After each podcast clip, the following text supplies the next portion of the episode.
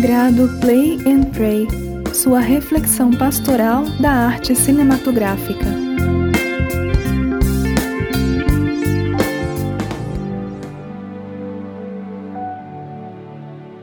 Um filme brasileiro de 2016 passou algumas semanas em alta entre os 10 filmes mais assistidos na Netflix o roteiro adaptado da primeira de uma série de obras de autoria de Augusto Cury vendeu 2 milhões de cópias no Brasil e foi publicado em mais de 50 países.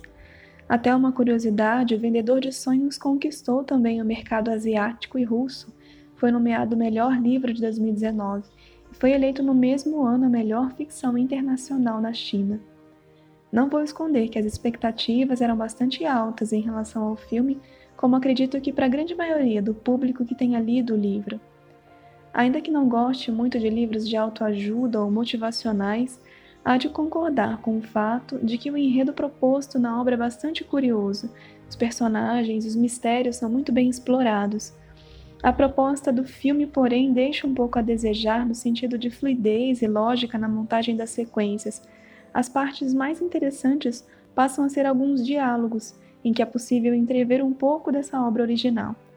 É sempre um grande desafio para o cinema fazer uma obra adaptada, já que o tipo de literatura nem sempre é pensado para imagens, o que de certa forma dá asas à liberdade do diretor, mas é arriscado por não traduzir a grandeza de uma obra.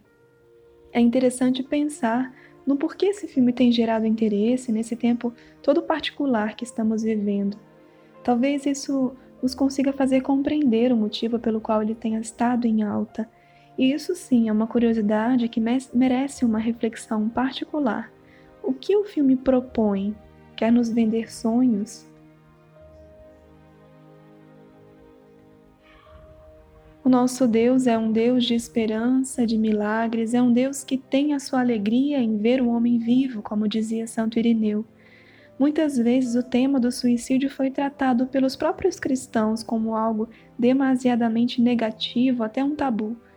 Infelizmente, de acordo com a Organização Mundial da Saúde, o Brasil é o país mais ansioso do mundo, onde 18,6 milhões de brasileiros convivem com o transtorno.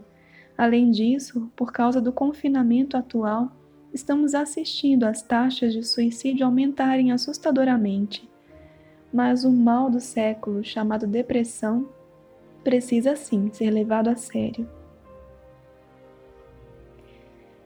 Se é simpático quando o protagonista do filme fala em que o homem vende vírgulas, temos que nos lembrar que também conhecemos alguém que não vende, mas doa infinitas vírgulas. Deus, ele é o Deus das segundas chances, que sempre está disposto a perdoar, a esperar pacientemente o nosso retorno, a correr o risco, ao indo ao nosso encontro e a nos abraçar quando queremos voltar para casa porque nos perdemos no caminho. Deus nos acolhe, assim como estamos. Ele nos dá segundas, terceiras, infinitas vírgulas ou chances de continuar e de recomeçar. A mensagem do filme é bastante clara. Não vale a pena deixar-se enganar por ouro falso ou por valores que no fim das contas não nos fazem verdadeiramente felizes. Respeitar e valorizar o tempo que temos com quem nos ama é o que nunca nos deixará com remorsos ou com a sensação de correr, correr e ainda assim sentir tanto tempo perdido. Nesse sentido, minha fundadora Madre Clélia diz: o amor a Deus não deixa atrás de si remorsos, por isso deixo o convite.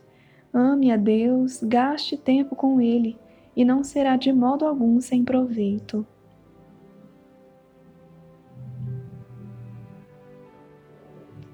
Ó Deus da esperança, que sempre estás disposto a nos abraçar novamente e novamente, mesmo quando voltamos as costas a Ti.